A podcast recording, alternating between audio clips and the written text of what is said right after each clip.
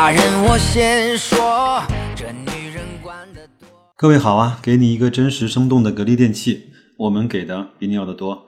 本来啊，今天是我们一起读书的时间呀，但是我我今天回到家里之后呢，看到有一个朋友在我的圈子留了一个言啊，提了一个问题，那还是说有空的话，大家可以进我的圈子啊，因为很多时候呢来不及做节目，我就把我平时的一些感悟，包括一些看到的一些有关于投资和格力方面的东西呢，就以图片和文字的方式放在我的圈子里了。那这样的话，我们的沟通和互动也会变得更加的及时和直接啊。呃，这位朋友呢叫 Chris 杠 H H 啊，他说：“白老师你好，想向你请教一个问题。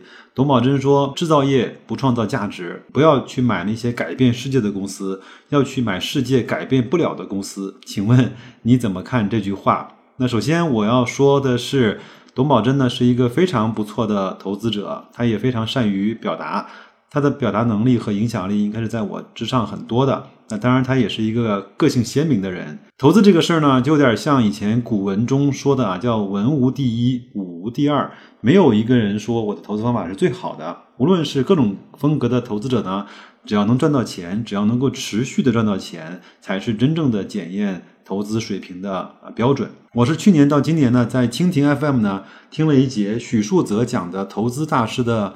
私房课，当然那个呢是一个付费的课程，有兴趣的话，大家也可以去订阅和收听啊。里面呢，从巴菲特到芒格，到索罗斯，到科恩，包括到桥水的达利欧，他们的投资方法呢和投资的理念各不相同，但是并不妨碍他们在各自的领域呢都成为了大师。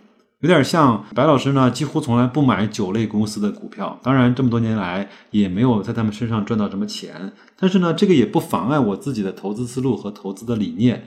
我也一直告诫自己呢，要赚自己看得懂的钱，要像查理芒格呃讲的那样呢，要拥有那些自己配得上呃心安理得的财富。当然，可能我这么说呢，连我自己都觉得有点装啊，因为其实本身也没什么财富，但是还是比较执拗的想去遵循自己的这种呃想法，想去做投资的这种呃路径。好吧，那咱们言归正传啊。那先看第一句话，我不知道这句话到底是不是董宝珍讲的。我对制造业不创造价值这句话表示强烈的、彻头彻底的、非常纯粹的反对。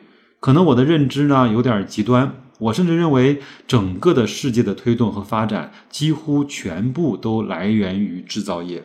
请各位先别跟我抬杠，我并没有否认金融和互互联网的一些作用。我只是说，如果没有了制造业，如果没有了生产，如果没有了实体，那么金融和互联网它根本不可能有今天如此大的发挥的空间和余地。我很难想象，如果制造业不创造价值的话，我们这些产品，我们这些所有的基础设施，甚至是我们的一些网络，我们的一些金融的手段和载体，我们所有的人类科技的进步和生活的发展，我们的医疗，我们的工业，它是怎么在向前推进的呢？想想看，我们现在呢，在和另外一个国家在有一些争端和摩擦，难道是来源于互联网和金融吗？其实不是，恰恰是来自于我们越来越强大的生产和制造能力。每任的美国总统，他们都会把制造立国当成一个美国非常重要的立国之本。从二战开始生产飞机、大炮去赚战争钱，到二战结束之后开始生产所有的那些高质量的产品，再慢慢的从日本人手中把芯片和集成电路的冠军也揽在自己手上。军工、医疗、芯片、手机、精密的制造仪器。哪一个不是生产制造给这个国家带来的强大的根本原因？我们中国呢，其实也不例外。只是呢，我们现在整个国家的发展速度有一点点超乎这个世界上每个人的想象。我们不甘心做了几十年的世界工厂，我们也想去做更多的先进制造和智能的制造，给别人带来这种不安定的现在的一些小小的困境。然而，这些和金融和互联网几乎没有关系。别的呢，我就不多说了。我还是要旗帜鲜明的说，制造业是创造价值的，而且是创造了这个世界上绝大多数的价值。这就是白老师的观点。可能我这一生啊，这个观点都不大会被改变。这也呢，也就决定了我的投资世界观和投资方法论。再来说一说后面的两个观点啊，第一个是不要去买那些改变世界的公司。这个呢，我同意在圈子留言区，呃，孔雀翎这位朋友的意见。他说，如果这个公司可以改变世界的话，它当然要在这个资本市场上是一个有非常有价值的公司，对吧？那苹果改变了世界吗？谷歌改变了世界吗？辉瑞制药呢？啊，格力呢？当然，他们都改变了世界。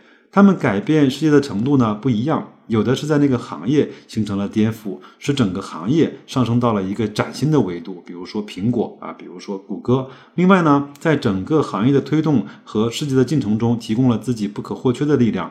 想想看，那些呃机器人的公司，当年亨利·福特在生产自行车的时候，那个时候的生产效率和现在整个无人化的生产效率提高了不止百倍、千倍。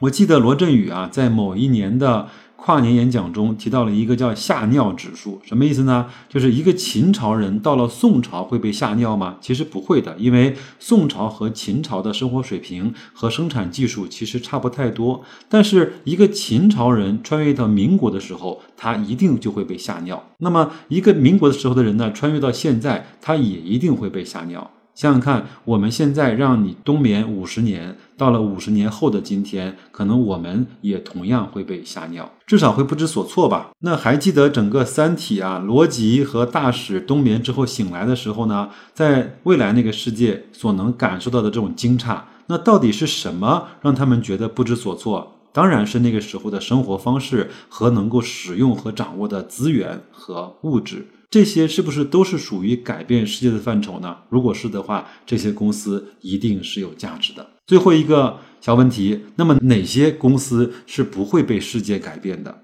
那我想啊，只要我们这个世界上还是以人为主体的生命体，那么只要能够让人上瘾的事情，就不大会被这个世界轻易的改变。比如说抽烟，比如说喝酒，比如说辣椒，比如说糖，比如说毒品。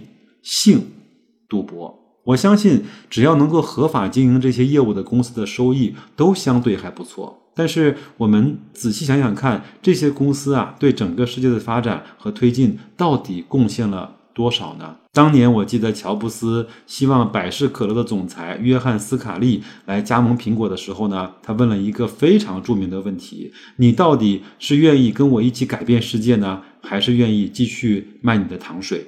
在喜马拉雅前听我节目的各位呢，对今天我们讨论的话题你是怎么想的？欢迎留言给我。那就这样，祝各位投资愉快，期待格力本周会议的结果。再见。